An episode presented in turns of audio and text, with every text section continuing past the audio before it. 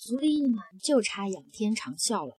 很好，来人，把他拖下去，让武士的钢刀也从他的身体里路过吧。且慢，周健喊道：“你有什么遗愿就说吧。”义满笑得似乎很开心。我的身体确实什么都能通过，可是因为我一心向佛的缘故，所以是不会让钢刀这么危险的东西进入我体内的。哦。你说你是一心向佛，足利义满的脸色变得严肃起来。是的，此话当真，千真万确。好吧，那就放过你了，你可以回去了。一个九岁的小孩子既然能说出一心向佛的话，多半应该不是谎话。更何况当着那么多人的面和一个小孩过不去，也实在有失颜面。不如等他长大了些再看吧。如果那个时候他也有二心，再砍也不迟啊。周健说的话的确是真话。随着年龄的增长，他对佛法的学习热情日益增高。十一岁的时候便送入了宝幢寺，和成年和尚一起跟着当时的高僧青叟和尚学习维摩经。十二岁时又转入建仁寺，跟木哲大师学习汉学和汉诗。简单来讲。这建仁寺其实就是教中文的。当时在日本的上流社会，汉诗写得好不好，能直接评价一个人是不是有学问和修养。但凡那些精通汉文、会写汉诗的人，都会得到社会的尊重。聪明的周建进步非常神速，十四岁的时候便写出了名作《春衣素花》：“银行客袖几时晴？”开落百花天地清，枕上香风媚忽悟，一场春梦不分明。这首诗描绘的是樱花开落的景象，可以说，即便在当时的中国，也难找出几首与此媲美的诗来，更不用说在日本了。对于一个十四岁的孩子来讲，在诗词方面能有此造诣，实在难能可贵。而当时，京都的人们对这首诗也给予了高度的评价，大伙纷纷传抄，一时间把京城弄得洛阳纸贵。不过此时的周建并未沉浸在喜悦之中，相反，他感到无限的困惑，因为越是修行，周建越是不明白自己为什么要修行。所谓的大彻大悟究竟是什么？建仁寺是五山之一，刚才已经说过。因为受到幕府的大力扶植，所以名声非常显赫。很多高级武士以及公卿贵族都把自己的孩子送进寺庙，想修行个几年，或者弄一张能够证明自己是得道高僧且能开寺院的印可证，或者干脆进去镀一层金。时间一长，原本清静的佛门圣地也变了味儿。十五岁的周建非常鄙视这种行为。始于和他们走到一块儿，但又终究不知该怎么办才好，因为他既不想凭借自己的皇族血统在和尚堆里飞黄腾达，也不知道修行佛法的真正意义是什么，一时间相当痛苦。不管怎么想，他始终得不到答案。然后他只有游走于街上，通过压马路、遛弯这种方式来来排解心中的痛苦。不过再怎么说也是皇家出身的武山子弟，周建的穿戴还是相当上品的，因此他刚下山还没溜达上几步，就给人拖住了。师傅，给点吃的吧，我家孩子三天没有吃饭了。周建平时不怎么出门，出门也没有带钱的习惯，只不过他穿的实在太招摇了，所以刚出门就把丐帮给招来了。当时的日本两极分化比较严重，有钱的人抱有钱，没钱的人家里连锅都没有。即便在国家中心的京都也是一样，会有很多要饭的。看着这些围拢过来的乞丐，周建心中已经痛苦到了极点。作为僧人而言，他们最大的职责其实不是窝在家里念经，而是普度众生。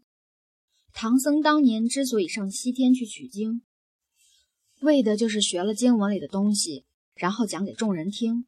用佛法的精髓来消除人们心中的各种阴暗念头以及痛苦。而周建作为一个有高度责任感的和尚，眼前放着这么多大苦大难的人，自己却无能为力，怎能不万分痛苦呢？他唯一能做的事情就是低头道歉：“对不起，在下没有可以给大伙的东西。”正当周建觉得自己相当无力的时候，一个老和尚拿着一个大碗走了过来。一边走，还一边招呼着乞丐们来分自己碗里的食物。他叫千翁，是西金寺的住持，平日里经常把化缘来的东西和那些吃不上饭的穷人分享。周建觉得这应该是个了不起的人，便跟上去，把自己心中所有的困惑告诉了千翁。千翁听完之后，只是微微一笑，不必理会旁人的眼光。你只要照自己的想法去做就足够了。说完，便起身要回寺。等等，周建扑倒在地上，请收我为徒吧。千翁很惊讶，难道你真的愿意离开那样有钱的建仁寺吗？这是我想要走的路。那就请您来吧。做了千翁和尚的弟子之后，周建改了名字，他从千翁全名。千翁宗里取了一个“宗”字，叫自己宗纯。那一年，宗纯不过十六岁。西金寺就是传说中那一种一万年都不会有一个香客来拜菩萨的那种破庙，连庙宇的屋顶都是漏水的，而且在里面做和尚还得自己种地，因为庙穷，所以不劳动就没有饭吃。每天上午，宗纯跟着千翁一起修地球。修完地球，再吃午饭。吃过午饭，就上街要饭，即化缘。这是纯宗从未体验过的生活。要知道，从小就在五山石刹里混出来的他，虽说经历过粗茶淡饭的苦行僧的岁月，但像这种自己动手丰衣足食的生活还是头一回。不过他丝毫没有觉得任何不适，相反，还觉得特别充实。这样的日子。一过就是五年。那一年开春，重病的千翁和尚终究没能熬过去。恩师的过世，对于宗纯来说是一个相当大的打击。最主要的是，他一下子失去了精神上的支柱，他又开始迷茫起来。这回不光是对休闲的迷茫，更是对前途的迷茫。宗纯甚至不知道自己今后的路该怎么走，彷徨之中。他来到了琵琶湖畔，这是日本境内面积最大的淡水湖。后来，宗纯毫不犹豫地走到了湖中。他想到了死，因为一个人只要一死，任何迷茫和痛苦都不存在了。不仅如此，生就是死，死就是生。正所谓“蝶闯入我梦”，我又在蝶梦之中，是醒是梦，又有何不同呢？或许只有死才是真正的大彻大悟吧。那时候还是初春，天冷的寒风刺骨，更别提这浮满了冰碴的琵琶湖了。一休进去没有多久，水还没有没过天灵盖，他幡然醒悟了：人死了确实没有了痛苦，同时消失的还有自我，抛弃的自我还算什么大彻大悟？于是他又爬上了岸。到底是年纪轻，身子底好，居然连烧都没有发。这要是换某些讲究的现代化小胖和尚，估计直接就被佛祖收去了。数日之后，宗纯回了一次家，这是他自五岁出家后十六个年头来第一次重归故里，这也是十六个年头来第一次和母亲重逢。在家里待了一年之后。宗纯决定去做画叟的徒弟。画叟全名画叟宗云，在当时日本宗教界里是很牛的人物。他得的是大德寺大灯国师的真传，本来仅靠此条就能飞黄腾达。不过画叟为人极正派，特别讨厌那些依靠宗教佛法来发迹的肮脏行为，所以只在琵琶湖畔造了一座。叫禅心庵的小寺院，然后带了几个弟子修行禅道。和母亲道别之后，宗纯来到了禅心庵，不过却被挡在了门口。那里的人告诉他，化叟和尚已经不收徒弟了，所以还是哪儿来回哪儿去吧。宗纯想了想，便跪坐在门口。这一跪就是五六天。大致的情形和大宅门里的杨九红坐在白景琦堂姐家的提督府门口类似，只不过宗纯更苦一点，没有长板凳，也没有孩子给他送烧饼。风雨顶头，也是跪在人家的门口。到了晚上，只能睡到河边的一只小木船里。华嫂这个人啊，相当的腹黑。听说宗纯在外面好几天没有挪窝，不但不让他进去。还叫自己的弟子拿一盆水去浇他身上。当时是英勇二十一年的深冬了，天上还下着大雪，一盆凉水倒上去，那感受可想而知。每当我看到这段的时候，心底总是由衷的佩服一休，身体真好，吃什么吃出来的？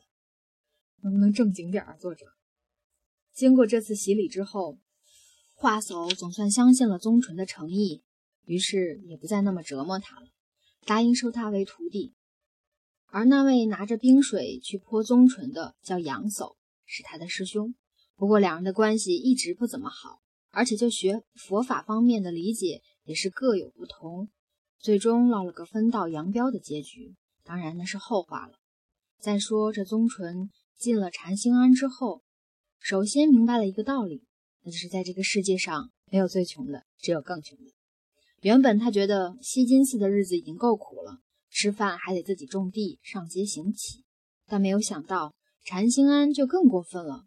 除了前两样之外，还要做副业补贴寺里的开销。具体来说，就是缝个小香囊啊、小挂件，拿到市场上去卖。从历史上的资料来看，一休应该是日本历史上第一个做针线活赚钱的皇子。不过，尽管每天的工作量非常的繁重。但宗纯再没有在西金寺的那种充实感了，相反，他再一次感到无尽的痛苦，因为他发现了自己当那么多年的苦行僧，念了那么多年的佛经，却和之前没有任何的区别。他依然无法拯救那些穷苦的老百姓，依然无法消除他人的烦恼，甚至连自己的母亲都帮不了。伊予举表面上。虽然很平静，但是内心相当的怨念。他痛恨夺走自己儿子的幕府，痛恨将自己赶出皇宫的朝廷。可以说，被赶出宫的那一天开始，他就活在了无尽的痛苦之中。从本质上来讲，自己的行为其实和那些想进五山十煞的贵族子弟没有任何的区别，因为不管是哪一方，其实都没有尽到僧人的职责。唯一的区别。仅仅是表面形式上的不同而已。宗纯在苦行，而他们在混饭。说的更露骨一点，宗纯的苦行僧生涯，甚至可以说是一种装逼。怀着这样的痛苦和纠结，他再一次走进了琵琶湖。不过这次倒不是寻死，他是坐着一条破船去的。宗纯打算在平静的湖面上好好想一想。他想到了千温和尚说过的话：“按照你自己的想法去做就足够了。什么才是自己想要的？每天过这种苦行僧的生活，每天沉浸于阿弥陀佛之声？不，不是这样的。自己想要的并非这些，自己想要的应该是用佛法消除世人的痛苦，而不单纯的。”是埋头搞那些经文的研究。虽说现在的生活看起来非常道貌岸然，井然一副出淤泥而不染的模样，可是这难道不让自己觉得相当的虚伪吗？明明什么都做不了，却还需要用修行的面具来伪装自己，同时对和那些自己行事本质不同的人横加指责，这算什么佛门子弟？不知不觉中，一夜过去了。太阳缓缓升起，而睡在树林里的乌鸦也睁开了眼睛，拍动着翅膀飞向天空，寻找他们的早餐。远远望去，乌鸦在太阳之中，既和太阳融为一体，又能清晰地辨出他们那漆黑的身影。哇！一声，鸭叫划破长坐在船上的宗纯猛然顿悟了：佛有千千万，每个人都有属于自己的那一尊独特的佛。那尊佛就是自我。当一个人能够脱离自我，却又不迷失自我，且能真正的面对自我的时候，他看到的那个自我就是佛。佛家一直说真善美，真才是后者的基础。而现在很多人往往将最重要的东西都忽略了，只求形式上那所谓的善。和美，殊不知，若没了真，那善就只能是满足少数人的小善，乃至于是满足自己的伪善。那美也不过是昙花浮云，一己私欲而已。那一年，宗纯二十六岁。当华叟大师听闻他对大彻大悟的感受之后，只是很轻蔑的一笑：“你这算什么大彻大悟？”最多算个小悟罢了，小悟就足够了。我不需要什么大悟。华叟哈哈大笑：“很好，很好，这才是大彻大悟。我给你印证，你可以出师了。印证之前我们讲过，算是认可一个和尚的最重要的证书之一，就跟你今天的大学文凭差不多。”宗纯毕恭毕敬的双手捧过印证。看了一眼，在确认上面确实写了自己的法号之后，将其随手扔在地上。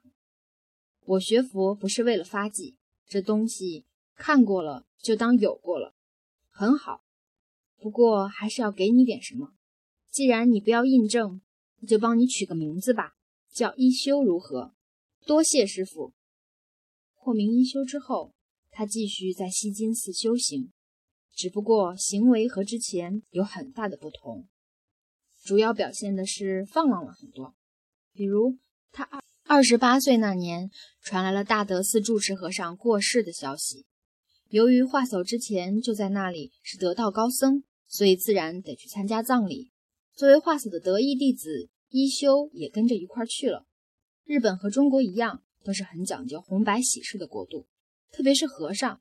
葬礼上都要穿上好的袈裟礼服，正襟危坐给死者祈福。结果，当一休出现在葬礼现场的时候，所有人都惊呆了。他浑身上下没有一件好衣服，那副模样是要上台上演济公都不用化妆的，甚至比济公还济公。人家也就是鞋儿破、帽儿破，身上的袈裟破罢了。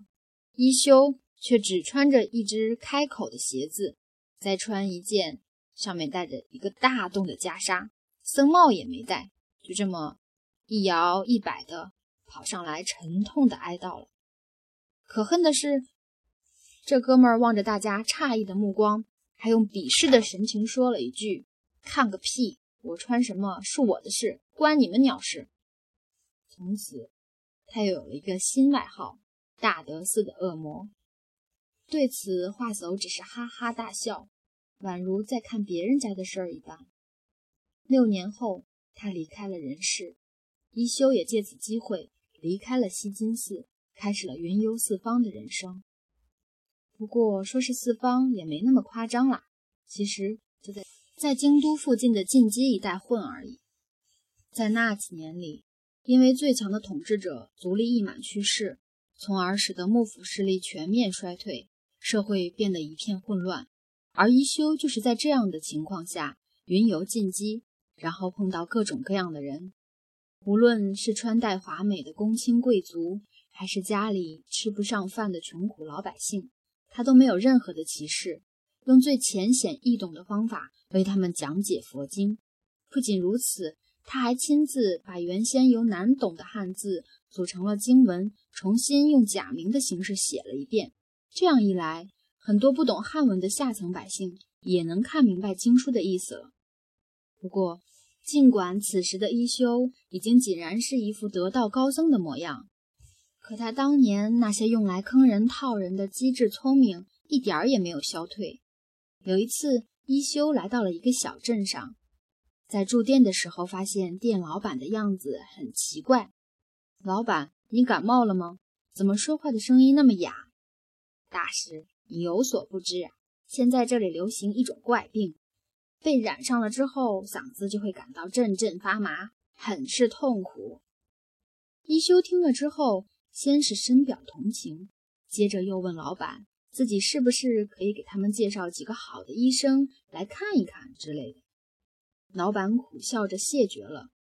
其实也不是什么不治之症，只不过村子上的药店故意将药价抬很高，所以很少有人买得起罢了。一休想了想，笑了。既然这样，就交给我吧。第二天，他来到药店，老板，你把治嗓子的药方告诉我吧，我帮你念经祈福。老板知道这是满世界乱窜的一休大师，能得到他的诵经，那自然是再好不过了。于是满心欢喜地表示同意，唯独有一个条件，请一休答应。大师，这药是秘密，你千万不能告诉别人哦。你放心，我答应你，绝对不会对别人说。出家人说话是向来有信用的。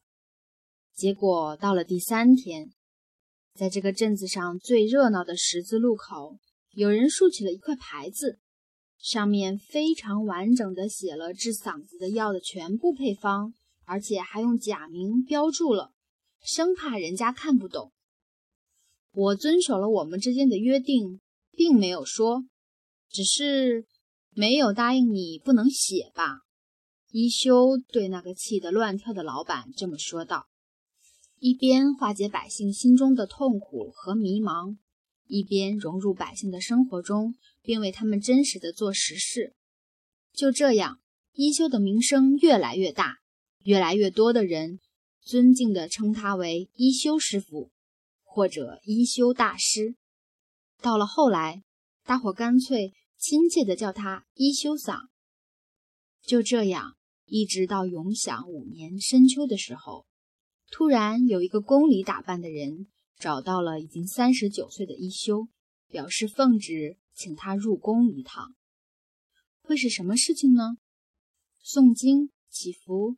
亦或是觉得自己名声太大，想要亲自接见一下，抱着种种猜想，他随着使者走进了深宫，走进了这原本就应该属于他的深宫。然后一休看到已经处于病危之中的后小松天皇，确切的说是临死状态的天皇。后小松病退左右，只剩下一休一人。这是后者活了三十九年来第一次看到自己的父亲，也是前者三十九年来第一次看到自己的儿子。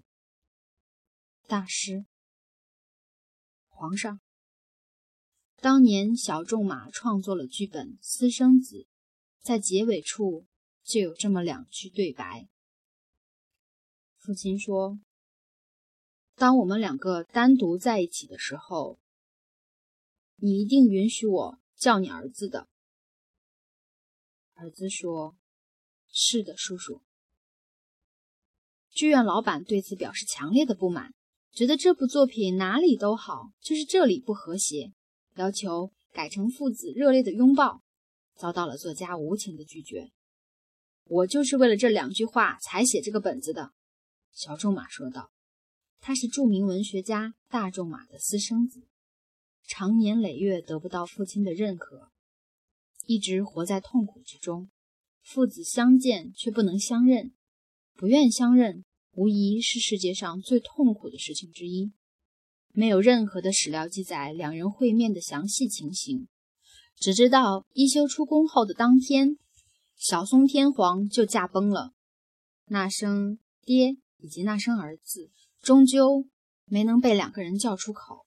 顺便一说，一休死后的陵墓所在的庙宇，也就是后面即将说到的仇恩庵，现在归日本宫内厅管。换而言之，日本的皇家已经公开承认他皇室宗亲的地位。但是这一切似乎来得太迟。建国父亲的最后一面之后，宜修继续四处云游，并且结识了当时很多的文化名人，这其中就包括歌师柴屋玄宗长、日本的茶道开山老祖村田珠光、动画片里出现过的那位无厘头武士全川新右卫门等等。嘉吉元年。六代将军足利义教被刺身亡，国家再次陷入了一片混乱。是时天灾又降，整个日本饥荒一片，饿殍遍野。这一年的冬天，一休在京都郊外和另一个和尚一起开启了粥厂，施舍饥民。这个和尚叫本愿寺莲如，也就是后来在战国时代赫赫有名的。连织田长信都为之头疼不已的本愿寺显如的祖宗。然而，即便是这样的恶年，达官贵人们依然对民间的疾苦不闻不问，只想着如何过好自己的日子。第二年春节，京都城内一片张灯结彩，贵族们的宅门上都挂着象征新一年到来的门松。然后，宜修来了。他肆无忌惮地闯进一家正在开办新年派对的贵族家中，高声喊道：“注意了，注意！”然后手中的木棍伸了出来。接着有人惊叫，有人躲闪，有人当场口吐白沫，倒地不起，因为这根木棍上还插着一个骷髅。愚蠢的人呐！你们竟然还在庆祝新年？难道你们不知道，每过完一次新年？你们就离坟墓更近一步了吗？这门口挂着的门松是地狱的里程碑，既有喜庆之处，又有悲哀之处。据说那年的春节，京都的十几家王公贵族都被一休手上的那个骷髅吓得整日整夜的做噩梦，年夜饭都吃不下去。云游几十年之后，一休决定安定下来，于是。他在京都乡下一个叫新村的村子里开了一座小寺庙，取名仇恩安。新公司开张没几天，村长就找上门来说有急事要找一休商量。插一句话，如果有人觉得我把寺庙叫做公司是一种很低俗且无聊的搞笑，那你就错了，因为我没有搞笑。一休曾经拜访过之前和他一起开粥厂的本院寺莲如，不巧。莲如出门办事了，走了大半天，感到浑身乏力，他便打算在寺庙的正厅上睡一会儿，可又苦于没有枕头。在瞅了半天之后，他就把位于中央的佛祖雕像搬了下来，然后枕着它美美的睡了一觉。数小时后，莲如从外面回来，看到这个景象，不禁大喝一声：“你拿我做生意的道具干嘛呢？”被惊醒的一休爬起身子，两人对视了数秒之后，哈哈大笑。出家人就该如此一份洒脱。尽管我特别反感本院莲如以及其后人搞的某些事情，可单就人格上来讲，比起现在那些背地里自称董事长，当面却是住持以及伸手要香火钱，不给或少给了还不乐意。表面上装愣，还摆出一副出家人淡泊名利的人渣来说，莲如和一休都称得上是佛祖一般高尚的和尚。话题继续转回公司的前台，一休亲自接待了村长，问他有何贵干。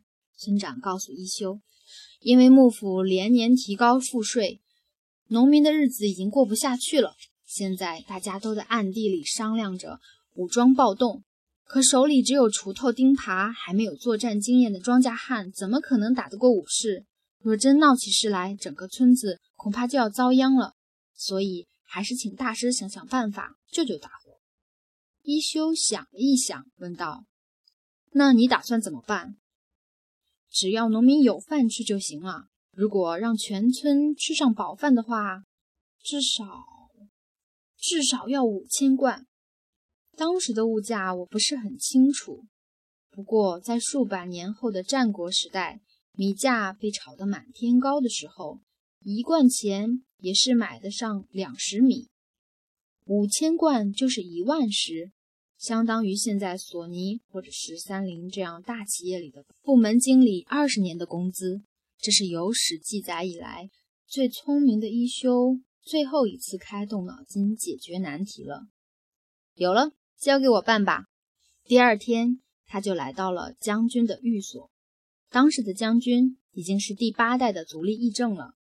此人早年曾经很努力，想要重振幕府雄风，恢复到三代一满的时候，结果被诸侯联合起来摆了三四道，于是就自暴自弃，整日沉浸于作画和歌等娱乐的活动中。不过，足利义政是个很尊重文化的家伙。所以看到一休之后，非常的客气。大师，您来我这里有何贵干？一休看了看义正，说：“听说你最近收藏了不少好东西。”义正很来劲，你怎么知道啊？来，来看看我的宝贝吧。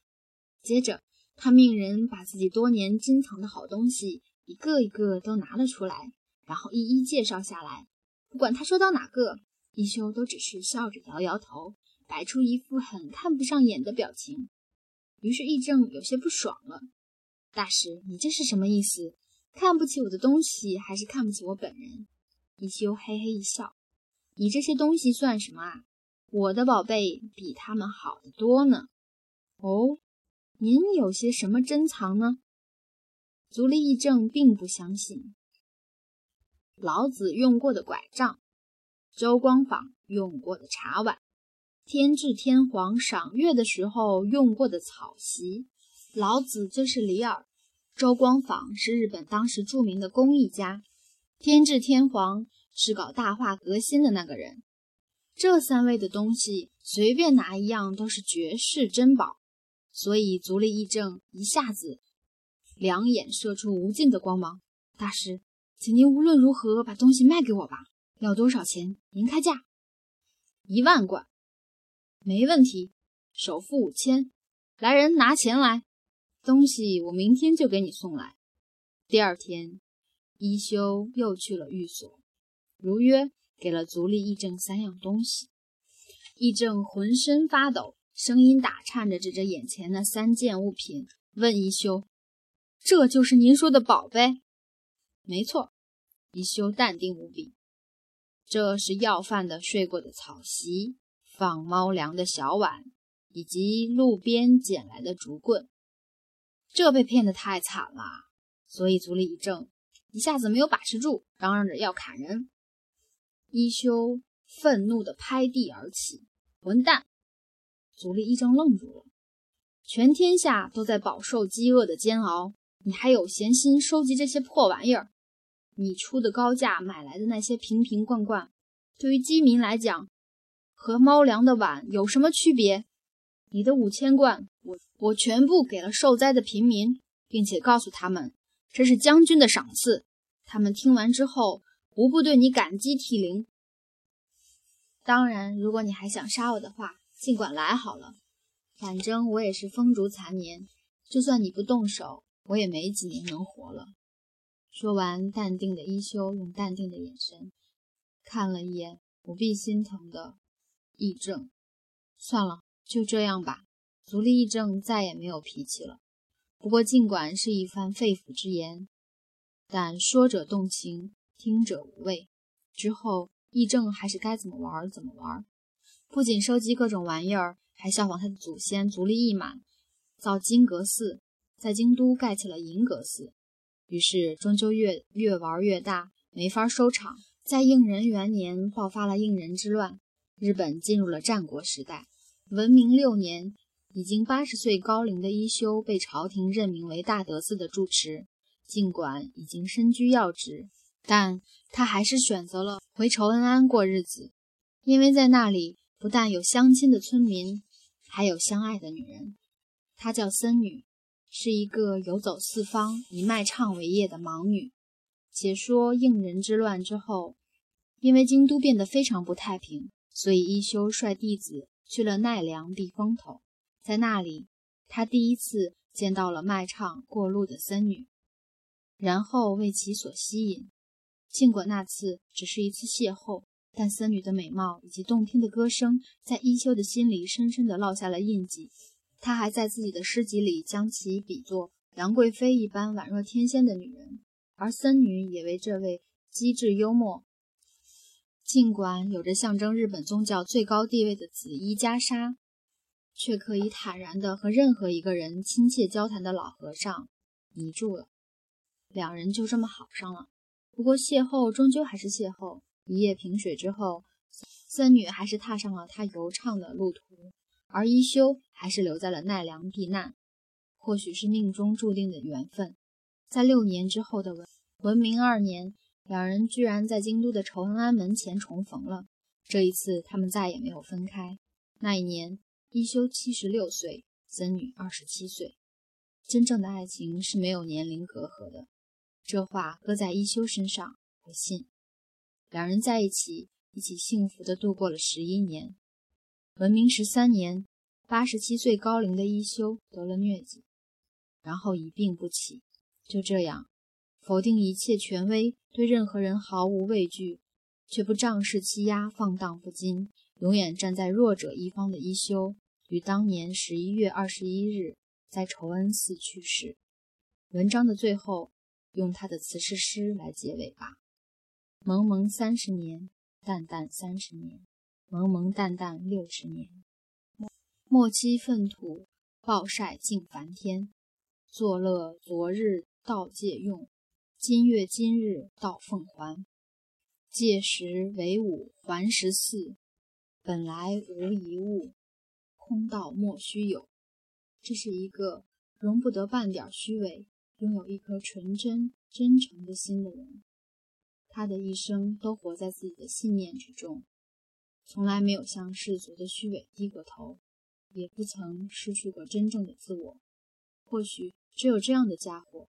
才是真正值得世人敬仰和尊敬的自由人。